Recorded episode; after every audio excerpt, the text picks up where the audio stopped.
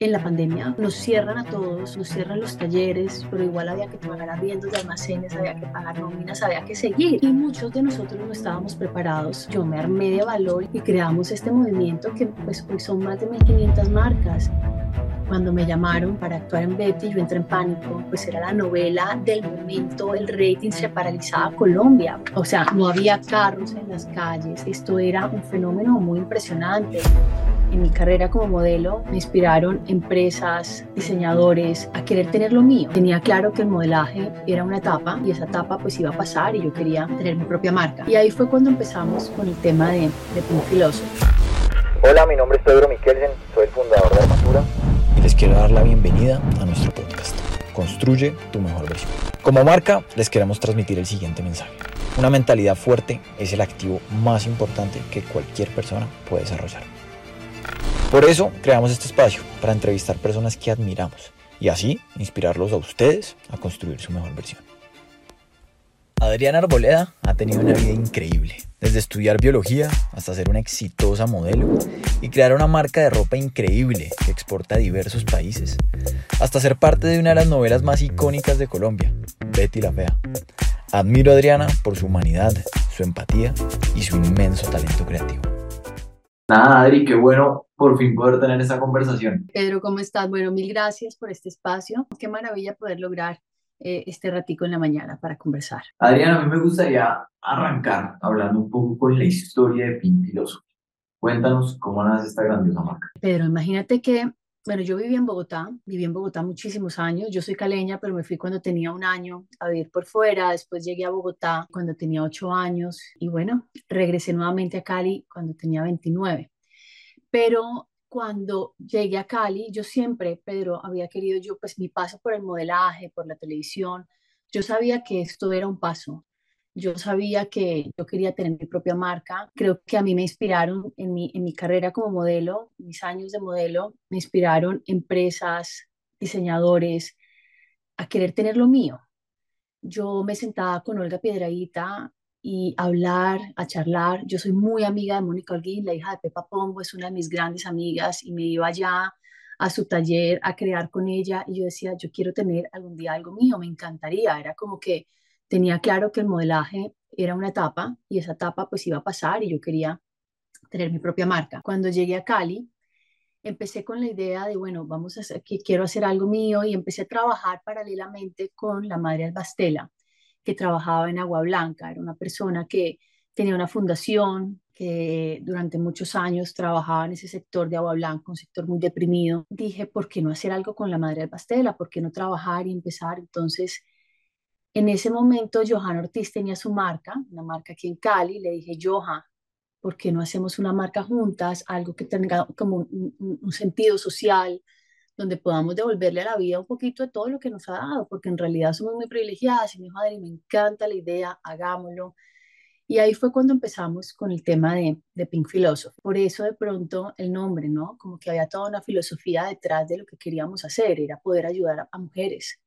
Y ahí empieza como nuestro sueño de ayudar a madres cabezas de familia, capacitando con el SENA a mujeres, madres cabezas de familia, que nunca en su vida habían tenido la oportunidad de tener un trabajo, que tenían hijos, que seguramente era como muy difícil salir de su hogar para poder empezar, para poder seguir trabajando. Entonces empezamos a capacitar, a capacitar, bueno, es, la historia es muy larga. Desde ese entonces, ahora ya llevamos 12 años, 12 años con Pink Philosophy. Digamos que eh, también, así como van cambiando las marcas, también van cambiando sus propósitos. Nosotros, digamos que ya ese, ese modelo de trabajar en Talleres, que en un principio fue súper interesante porque nosotros entramos a intervenir sus casas, un espacio de sus casas para que ellas pudieran trabajar desde sus casas sin dejar a los niños. Con el tiempo, digamos que esa idea era muy como un sueño, nosotros lo pensábamos y, sonaba muy bien, pero en la realidad era más difícil, ¿sabes? Como que las estructuras son, importantes, tener un, espacio donde estuvieran todas las mujeres eh, pues, reunidas para poder tener mayor control. Entonces, digamos que esos talleres fueron trascendiendo a talleres un poco más organizados. Y bueno, de ahí, de ahí hemos, muchos aprendizajes quedan, digamos, de, de, de todas estas etapas de 12 años de, de trabajo, de aprendizaje, de esfuerzo. Y, bueno, esa es, esa es nuestra historia. ¿Qué ha sido lo más difícil de montar?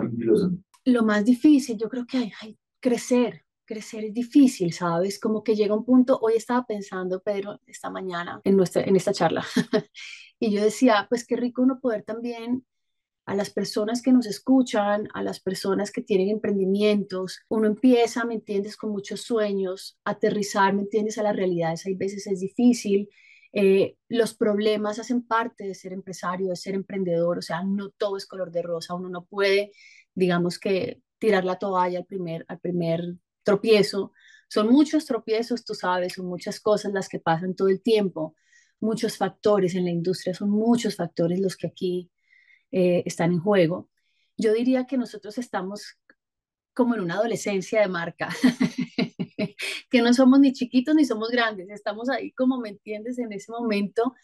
Entonces, pues la adolescencia trae todo lo que trae una adolescencia, ¿no? Como que el crecer, el enfrentarse ya a problemas de grandes, pero somos pequeños, ¿sabes? Como que es como, hoy pensaba que es perfecto ese término, la estamos en una adolescencia, pero maravillosa, maravillosa, como con, con muchos sueños, ¿me entiendes? Por cumplir, con un panorama interesante, eh, que requiere pues de mucho trabajo, de, mucho, de, estar muy presentes. Estamos ahí como, como en ese momento. Oye, las ventas de Philosophy cómo se distribuyen entre el mercado nacional y el mercado internacional. Hoy en día te puedo decir que en este momento, como van las cosas, yo creo que el mercado internacional es un 70% de las ventas de Pink hoy en día. Eh, digamos que ese fue de pronto uno de los enfoques que quisimos tener, crecer, crecer a nivel internacional, sin olvidar obviamente el mercado nacional. Y digamos que pues ha respondido bien el mercado, hemos, hemos poco a poco ido conquistando pues, un espacio pues de a poquitos, esto, no, esto es un tema, esto es un tema de, de, trabajarlo, de paciencia, de probar, de entender el mercado internacional que es muy diferente al nacional y bueno, vamos. O sea, creo que hay demasiados emprendedores con los que yo hablo que están empezando con una marca y que todo el tiempo me dicen, no, quiero exportar, quiero exportar. O sea, como que siento que es como el gran sueño de todo el mundo ¿Qué consejos les das como para precisamente lograr ese balance de 70% de ventas Pues mira, yo lo que creo es que primero uno se tiene que afianzar acá de pronto un poco más, tener una estructura, una estructura bien consolidada, tener, ¿me entiendes?, un plan de producción claro, saber tus capacidades de producción, porque llega un momento en donde si creces, muy rápido y no tienes capacidad, ¿me entiendes?, de, de, producir y de responder, pues también estás abriendo un mercado que para qué lo abres si no estás preparado. Uno cree que es muy fácil, no, yo primero entonces abro el mercado y cuando ya esté allá, pues yo salgo a buscar mano de obra. Eso no es tan fácil, menos en este momento del país donde tú más que nadie saber, se ha perdido mucha mano de obra. Digamos, ha migrado la mano de obra, digamos, en Colombia, que éramos reconocidos mundialmente por, por mano de obra, hoy en día esa mano de obra en pandemia mucha migró para, otra, para otras industrias. Entonces hay unos huecos y unos vacíos donde cada vez es más difícil conseguir personal, cada vez es más difícil conseguir personal capacitado. Digamos que ahorita vamos a hablar seguramente de Vicente de Colombia, pero una de las cosas que a mí más me preocupa de nuestra industria es eso, es, seguir, ¿me entiendes? seguir creciendo como diseñadores, emprendedores, todo, pero no vamos a tener con qué responder. Entonces, creo que son muchas las tareas, mucho el trabajo, hay que trabajar paralelamente en todos los frentes. Nos preocupamos hay veces mucho por el diseño, por tener no sé qué, ¿me entiendes? Sí, hay que tener una marca, hay que tener una propuesta, hay que ser diferente porque internacionalmente, mira que me pasaba algo increíble, pero esto me encantaría compartirlo porque para mí fue una gran sorpresa. Yo tenía como en mi cabeza Pink una marca supremamente temporal, quería unos basics, super basics, ¿sabes? Como que cuando nos fuimos a presentar, digamos, nuestra primera, nuestra primera presentación internacional, el representante nos dijo, mira, aquí ya existe COS, aquí ya existen muchas marcas muy muy, digamos, muy basics a las que competir les va a ser muy difícil. Mejor dicho, tú tienes que competir con una cosa que sea unique aquí en Estados Unidos, porque lo, lo que quieres hacer de pronto allá, ya hay mucho en ese mercado. Empezar a pensar qué es lo que les está haciendo falta allá, qué es lo que están buscando de marcas colombianas, qué es lo que quieren de, de, un mercado como el nuestro. Hay que, hay que hacer un estudio de mercado, hay que pensar frente a quién estás compitiendo allá, yo creo que es un trabajo de muchas cosas, tener, tener la capacidad de reacción y saber quiénes son tus competidores, digamos, internacionalmente y qué es lo que les estás proponiendo diferente a todo lo que ya hay allá.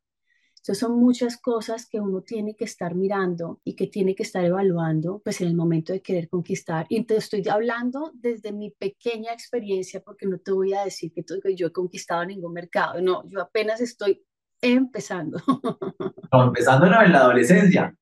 En la Exacto. ¿Tú dónde buscas como tu fuente de inspiración como para diseñar? ¿Y cómo dónde buscas como esa inspiración como estética y toda esa línea estética? Mira, son muchas cosas. Yo, yo, no soy, yo no me inspiro ni en una década ni en una tendencia, como que hay veces puede ser, en estos días estaba, estaba viendo como un estudio científico de un médico que interviene, digamos, el con el sonido, las, la sangre, y, y, se van formando, digamos, unas figuras, unas formas.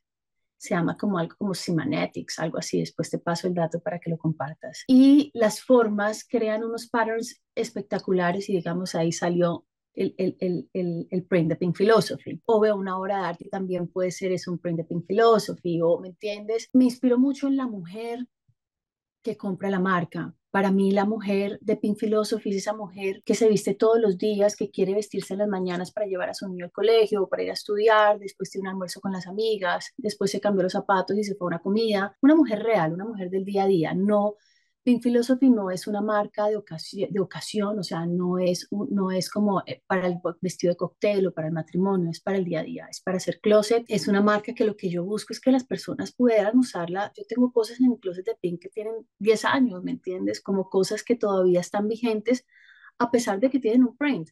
Si me hago entender como que el print no sea como tan, que pueda ser atemporal en medio de todo, que tenga una propuesta distinta de, color, de print, pero que pueda llegar a ser atemporal. Clarísimo, Adri. Yo creo que ahorita volvemos a Pink y te pregunto por unas, por unas cosas muy específicas, pero me gustaría también entrar un poquito en la historia de, de Vístete por Colombia y cómo nace esta organización tan linda. Vístete de Colombia es una organización que nace en la pandemia, cuando nos cierran a todos, nos cierran los talleres, yo no sé, es que afortunadamente hay veces no tenemos memoria, pero acuérdense esa época tan difícil que fue para todos, de todas las industrias. Creo que todos estábamos pasando por lo mismo, pero sobre todo, digamos, las personas que trabajamos con mano de obra, pues que tenemos gente, tenemos talleres, tenemos pues unas nóminas que cumplir y, y pues a nosotros nos cerraron el taller, nos cerraron los almacenes, pero igual había que pagar arriendos de almacenes, había que pagar nóminas, había que seguir, había que continuar.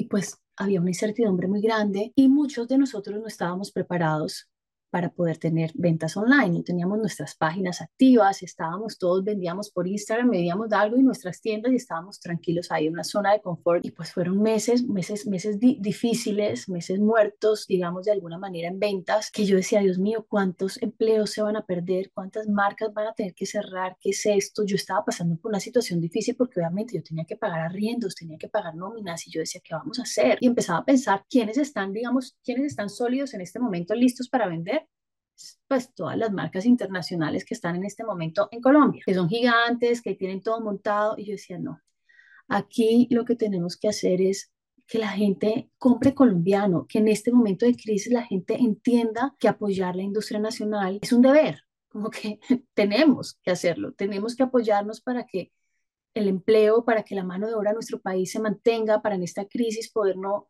no, no salir tan golpeados y no sabíamos esto cuándo iba a pasar. Entonces, nada, como que empecé a pensar, a pensar y estaba hablando con Pau Ortiz, mi socia, la hermana de Johanna. Y yo, Pau, ¿qué hacemos? Es que tenemos que hacerle entender a la gente que se tiene que vestir de Colombia. Y cuando dije vestir de Colombia, dije, vístete de Colombia. Es que eso es, es un nombre como medio, medio una insinuación, vístete de Colombia. Y yo, wow, esto por aquí es. Entonces empecé, llamé a Rocío Arias, una gran amiga mía, llamé a Melissa Jaramillo, llamé a María Luisa Ortiz, empecé a hablar y empecé a hablar con todo el mundo, ¿qué hacemos? Tenemos que decirle al mundo que se tienen que vestir de Colombia, que es el momento de vestirnos de Colombia. Además, independientemente de la crisis, Pedro, yo siento que Colombia tiene tanto talento, tiene tanta calidad, cada vez me convenzo más que aquí tenemos todo, o sea, ¿por qué salir a comprar afuera si aquí tenemos unas marcas increíbles, tenemos una propuesta maravillosa, calidad, tenemos todo? Pues yo me, yo me armé de valor y empecé a armar este grupo, que es un grupo en realidad de verdad digo, de, personas muy generosas, todas muy conocedoras de la industria y creamos este movimiento que pues hoy son más de 1.500 marcas y lo que buscamos es visibilizarlas y buscamos que la gente se empodere y que se sientan parte de, es un movimiento que no es mío, no es de Melissa, no es de Rocío, es de todos los que hacemos parte, porque creo que, que lo que tenemos que mostrarle al mundo es lo que somos. Y lo que somos no somos las 1.500 marcas, son todos esos empleos que hay detrás de esas 1.500 marcas, son millones de empleos. Entonces, creo que ahí hay como, como un sentido también de pertenencia, de que esto somos, de sentirnos orgullosos por lo nuestro, esto habla de nuestra tierra, esto habla de nuestra, de nuestra gente. Si tú ves el, yo después te paso porque me parece bellísimo, tenemos unos videos con el manifiesto, nosotros hablamos de manifiesto, que Vístete de Colombia y con unas palabras muy bellas. Tenemos, tenemos porque vestirse de Colombia dice vestirse de talento, vestirse de, originalidad, territorio. Hay como unos conceptos muy lindos que incluso esos conceptos fueron, es el resultado de un trabajo con los diseñadores, porque a todos les preguntamos para usted qué significa vestirse de Colombia y todo el mundo puso sus conceptos, cada sus palabras, y en base a todo lo que reunimos se hizo este manifiesto. Y bueno, esto ha sido Vístete de Colombia, ha sido digamos que con Rocío investigamos mucho y un movimiento como este no lo hay en el mundo. Después de que salimos nosotros, México hizo algo parecido. México se unieron los diseñadores y también empezaron a apoyar la industria.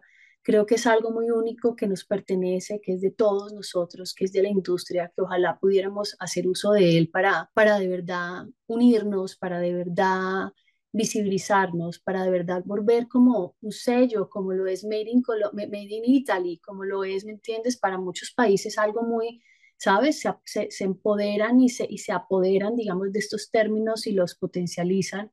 Yo creo que Vístete de Colombia debería ser eso, es como algo como que es nuestro, es nuestro orgullo, es, es como, no sé, lo que nos hace de pronto únicos. Te quiero preguntar un poco cómo tu carrera, porque o sea, ahorita también que, que, que arrancamos, que me contabas que cuando empezaste a modelar, siempre supiste que querías tener tu propia marca y siempre tenías como este espíritu de emprendedora, empresaria adentro. Te quiero preguntar un poco por, o sea, tu carrera como modelo y como presentadora, ¿cómo ayudó a moldear tu carrera más adelante, pues como empresaria? Yo creo que yo empecé muy joven. Yo, yo en realidad quería ser bióloga marina, pero... Bióloga marina. Yo quería ser bióloga marina y cuando cuando me acuerdo que tenía como 15 años y había un curso de buceo, que, pues quería hacer un curso en Providencia, y le dije a mi papá que me quería ir como 15 días en vacaciones a Providencia, y me dijo, ¿sola? Y le dije, sí, y me dijo, eso lo haces cuando tú te lo puedas pagar y te puedas ir sola a Providencia. Obviamente, él lo hacía porque a los 15 años no me iba a mandar a hacer un curso de Providencia sola. Estamos hablando que eso fue hace bastante. Quizás hoy en día una niña de 15 años lo hace, pero en mi, en mi época era como más difícil.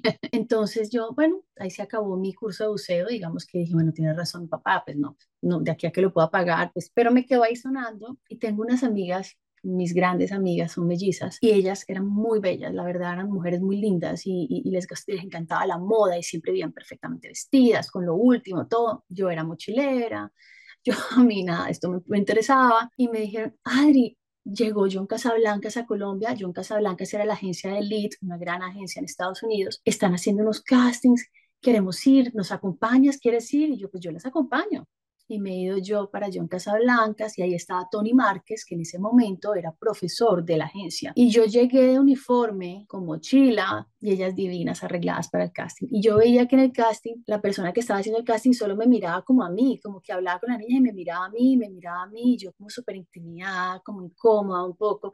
Y me dice, óyeme, ¿y tú no quieres hacer el casting? Le dije, no, no, no, las que vienen son ellas. No, pero ¿por qué no haces tú el casting? Y yo, no, pues que no tengo ni idea de caminar, a mí esto no, no. Me dijo, mira, hagamos una cosa, haz de cuenta que a las dos semanas había un desfile, yo no sé, pues de pronto no, no te acuerdas, había un desfile de Toby Seton, que era un diseñador, creo que costeño, súper famoso en esa época, y me encantaría que estuvieras ahí, ¿por qué no, porque no lo intentas? Y, y, hay otro de, de jeans and jackets en esa época, imagínate, jeans and jackets. Y yo, no, no sé qué, entonces, pero después me dijo, mira, intenta un desfile, te pagamos 100 mil pesos. Yo oí 100 mil pesos y dije, mi curso de buceo. Y yo dije, bueno, de pronto, pues nada, hice, muy en contra de mis papás. Mi papá no quería que yo me volviera, obviamente, modelo, le parecía como difícil. En esa época el modelaje como que no estaba organizado, no habían como estas agencias, esas agencias como hoy en día las hay. Era, era como más, era como todo estaba como medio empezando, a pesar de que ya habían modelos, ya habían empresas, ya había, mejor dicho, todo estaba, pero, pero el modelaje como hoy en día lo conocemos todavía no estaba todavía muy, el caso es que terminó haciendo el desfile y haz de cuenta como que a los dos días, periódico, como que la Cindy Crawford colombiana, entonces me llaman cromos, portada de cromos, yo no entendía nada. Pues imagínate, 15 años, quería ser bióloga marina, terminar haciendo la portada de cromos y ahí arrancó una cosa que nunca paró, ¿me entiendes? Como que arrancó algo que definitivamente me cambió la vida. Hice mi curso de buceo, me fui con mi hermana 15 días a Providencia antes de lo esperado, mi papá nunca se lo imaginó.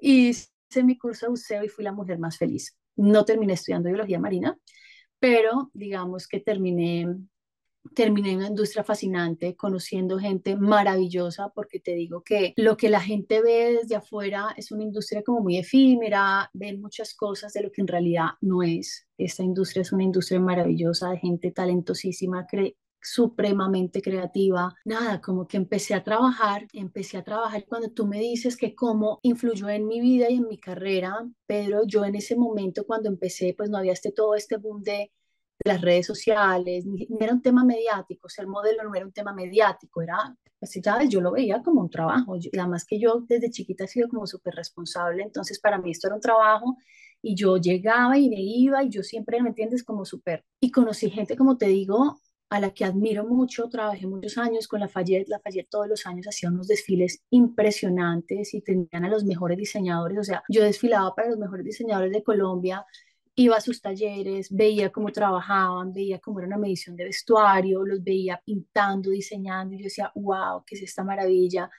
Conocí muy de cerca a la familia, pues de los dueños de la Fayette, que, que, que, en realidad ver cómo, cómo era un negocio de familia en torno a una empresa, ¿sabes? Como que todo me empezó, empezó a cobrar mucho sentido para mí, empezó, empezó como a, a interesarme, a enamorarme, y yo decía, ok, esto, esto está muy interesante, ¿sabes? Como que de ahí empezó como mi interés, mi interés, y a darme cuenta que esto no era un tema de imagen, esto era un tema de industria. Y yo lo veía como industria, lo veía como empresa y lo veía como negocio, o sea, yo no lo vi como un, como algo pasajero solamente como para... Entonces, digamos que sí, que, que, que me influyó mucho, ha influido mucho, pues el hecho de poder estar de cerca de todos los diseñadores, poder haberme puesto todas las colecciones, poder, sabes, como que todo eso sí de alguna manera influenció, digamos, esta decisión. Y la, y la paso por la televisión, no puedo negar que, que, el hecho de que seas una figura pública, porque cuando hablo de figura pública es que la gente te pueda reconocer y que pueda, ¿me entiendes?, te ven todos los días. Yo entraba todos los días a, miles de, de hogares por medio de la televisión me veían miles de personas, entonces la gente se, te siente cercana, te siente más, más como cercana a ti, entonces en el momento de, pues obviamente sacar Pink Philosophy, pues ya había un camino recorrido, ¿no? Como que el hecho de, de ese apoyo de los medios, porque también, pues obviamente el apoyo de los medios es súper importante, que la gente sepa que, pues, que tú tienes una marca, que le has puesto tanto cariño, que tiene una historia, la gente quiere saber más de qué es lo que estás haciendo. Entonces, digamos que obviamente todo eso, toda mi trayectoria tuvo un gran impacto en lo que, en lo que soy Pink Philosophy. Bueno, y te quiero preguntar por un tema chistoso, pero curioso, y es, yo aprendí mucho del negocio de la moda viendo Betty la Fea. y yo, no es muy diferente, ¿no? o sea, yo, yo, yo o sea, y, y, además aquí en Armatura les digo como, pues usted quiere entender por qué no podemos apostar todo a una gran colección, mire Betty la Fea. eh, y pongo muchas referencias de, de, de Betty la Fea entonces sí te quería preguntar un poquito cómo, o sea, por el paso, porque saliste muy brevemente, pero, pero, tuviste la oportunidad de salir, pues como creo que en la novela más icónica, como en, en Colombia. ¿Qué fue eso y cómo se dio eso? La verdad fue muy chistoso, porque cuando me llamaron para actuar en Betty, yo entré en pánico, pues era la novela del momento, el rating se paralizaba Colombia, pues es que yo creo que tú te viste ya la repetición o no tú te viste en esa época. No, no, yo me, yo me vi la repetición en Netflix. Bueno, en esa época, Pedro, se paralizaba Colombia. O sea, no había carros en las calles. Esto era un fenómeno muy impresionante. Y pues para mí, a mí la actuación siempre me ha causado mucho respeto porque, porque no es como que cualquiera puede ser actriz. Y a mí me estaban llamando para actuar y yo les dije, pero ¿cómo se les ocurre actuar en la novela más icónica del momento? Y yo no tengo ni idea de actuar. No, Adriana, no, Adriana, tienes que hacerlo. Me acuerdo que Gaitán me llamó cuando me llamó, en vez de ponerme feliz, me generó una ansiedad y yo decía, ¿qué voy a hacer? Dios mío, yo le decía, no, no, piénsalo, Adriana, te llamo, te llamo pasado mañana. Me llamaba y yo, te lo juro, me daba, me daba tantos nervios, pero bueno, terminé, terminé y me decía, mira Adriana, es que no tienes que actuar, tienes que ser tú, pero es que ser uno ante una cámara es lo más difícil, ¿no? Es mucho más difícil, pero bueno, pero, pero era yo. Entonces salí en muy pocos capítulos, pero durante muchos capítulos salí armando con mi foto y Adrianita Arboleda y Adrianita Arboleda y Adrianita Arboleda entonces, claro, y fue maravilloso en realidad poder ver, poder ver esa, poder vivir eso, eso pues yo creo que para televisión fue un momento único, ¿no? Creo que fue maravilloso haberlo hecho, eso en un momento dado de la vida, pues obviamente me, me cambió también la vida, si, si me la cambió a mí, no me imagino lo que puede ser como para una Betty, para todos los que trabajaron, para Verónica Orozco, creo que se llamaba, bueno, para para todos los que trabajaron, porque pues a mí me decían Adrianita Arboleda en la calle, pero yo estoy segura que era por Betty la Fea, aunque yo ya llevaba una trayectoria, una carrera, pero pues yo llegué a España una vez y la gente me gritaba en la calle Adrianita Arboleda y yo como que mm", en Japón, en Japón no, en China, en China una vez también, o sea, esta, esta novela llegó a unos territorios que uno ni se imaginaba, entonces fue muy divertido, fue muy divertido, era increíble ver, ver, verlos trabajar, esto era de verdad un placer ver trabajar a estos personajes. ¿Cómo era el set de Betty la Fea? Pues un estudio como cualquiera, pero digamos ver la transformación de ella, ver cómo todos mantenían su personaje en medio de, ¿no? Como que era, era increíble. Cada personaje era, era fantástico. En realidad, como que en las novelas siempre uno ve como que hay un personaje increíble, otro muy bueno, pero es que aquí eran todos, todos lograron un punto como de en su actuación, en sus personajes, muy, muy increíble, fue fantástico. ¿Qué tanto de Betty la Fea sientes que ¿Qué tanto de Betty la Fea? Pues yo creo que uno reconoce mucho de estos personajes en cada empresa.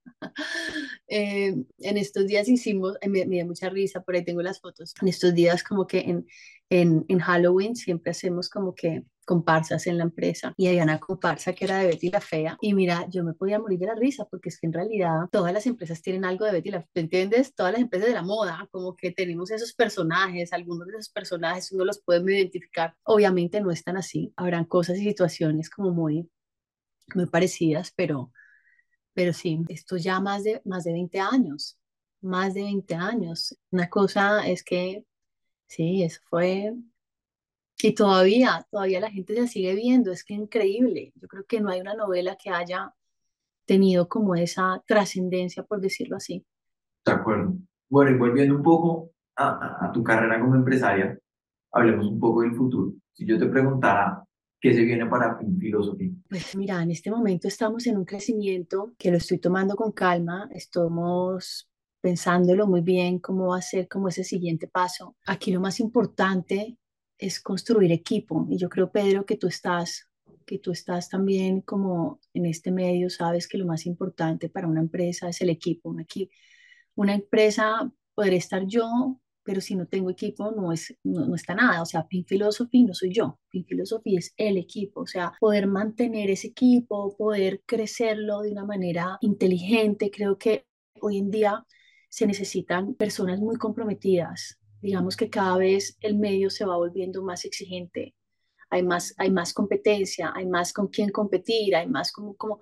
Entonces creo que consolidar equipo es de las cosas como más, que más trascendentes y más críticas, digamos, para una empresa, poder tener gente comprometida, que se ponga la camiseta como te la pones tú, que de verdad tenga visión, que, que, que, que no tenga claro, ¿me entiendes? Hay veces en las empresas como que hay momentos donde, donde se necesita como, como una cierta claridad de para dónde vamos y hay veces ese para dónde vamos todavía no está tan claro, que sí queremos crecer, pero sí será tan rápido, no tan rápido, es como que está, uno está en un momentico como de, ok, y el equipo es muy importante, ¿sabes? Para uno poder tomar ciertas decisiones, tomar ciertas cosas, como que ese construir equipo creo que es muy importante esas cabezas detrás de la marca. No, y totalmente de acuerdo contigo. Yo creo que, eh, o sea, uno solo es tan bueno como lo es su equipo. Y yo te digo, y también, digamos, por mi empresa han pasado muchas personas. Digamos que Pink de alguna manera ha formado, ha formado muchas personas que hoy en día, digamos, han salido y hoy en día están en otras compañías que de pronto no las pude retener porque o porque querían salir de Cali o porque en su momento no podía subirle los salarios porque la empresa no te da para subir más y de pronto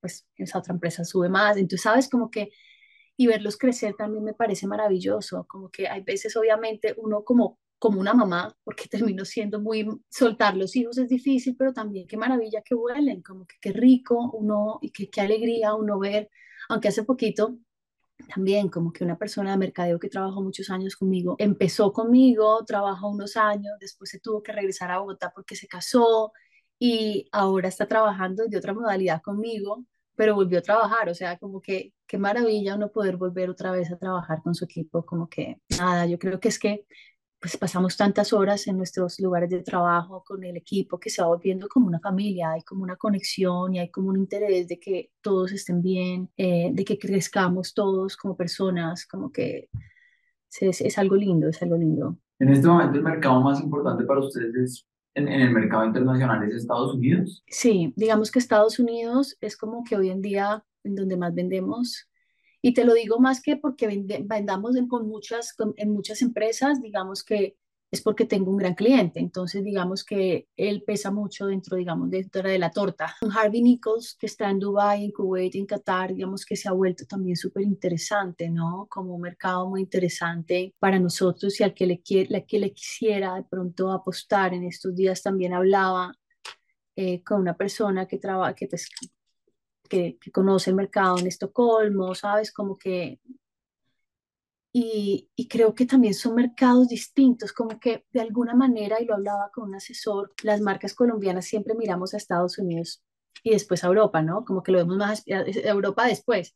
En realidad hay tantos mercados que se podrían explorar, tan interesantes, creciendo tanto, que creo que esa es una labor que, que como marcas tenemos que hacer, como que no quedarnos que el único mercado que debemos conquistar es el americano. Bueno, te quiero hacer dos preguntas, una un poco más tu, tu alma emprendedora, eh, esa alma que tú me contaste que tuviste toda la vida, eh, de que querías emprender y que querías tener tu propia empresa. O sea, como que lo has podido cumplir en Pink Philosophy y de cierta forma viste de Colombia que no es una empresa, pero pues es una organización y es un emprendimiento. ¿Hay alguna otra idea que tengas así en la parte de atrás de tu cabeza que tengas ganas de ejecutar y que, y que en estos días esté picando, por decirlo así?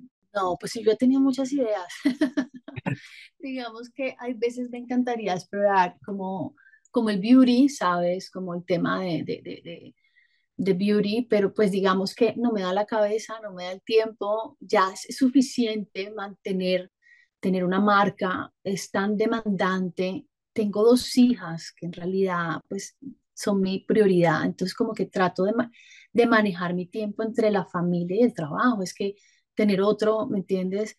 Tendría que tener, pues no sé, pero sí me parece interesantísimo, creo que es un mercado que crece, es un mercado bellísimo, todo es perfecto, pero uno a veces quiere acelerarse y que las cosas pasen y resulta que después te das cuenta por qué no pasaron cuando, cuando no pasaron, o por qué las cosas se retrasaron, o porque todo es perfecto. Hay que aprender a fluir, hay que aprender a tener paciencia. Obviamente, uno haciendo y uno tratando, porque no, no es paciencia y quedándose sin hacer nada. Es paciencia entender que hay tiempos que no son de unos, los hay otras, otras fuerzas que manejan las cosas para que sucedan, pero pero todo llegará, lo que debe llegar, llegará. Eso, eso lo he aprendido con, con el tiempo, porque yo también soy una mente como de, de crear y de hacer, pero si no tenemos foco, si no enfocamos nuestra energía, porque cualquier pedacito de ti que se cualquier energía que tú tengas extra y se la esa energía la puedes concentrar en lo tuyo y, y, hay veces necesita tu negocio. En este momento, por ejemplo, Pedro, estoy súper concentrada, tratando de, de, ¿me entiendes? Porque estoy en la adolescencia, entonces necesito hacia adolescente ponerle toda mi energía, amor, cariño, ¿me entiendes? Visión, porque estoy en ese momento, ¿me entiendes? En, quizás en otro momento de la vida donde ya el negocio, digamos que pasó su etapa adolescente, de pronto podré pensar en otras cosas, pero ahorita me tengo que concentrar. Creo que la, el único, yo creo que la disciplina es parte de estar concentrado. Estar ahí, ahí, focus, focus, focus. Y la segunda pregunta que te tenía, que es muy relacionada con algo que mencionaste brevemente, es, ¿cómo haces para mantener un balance en tu vida?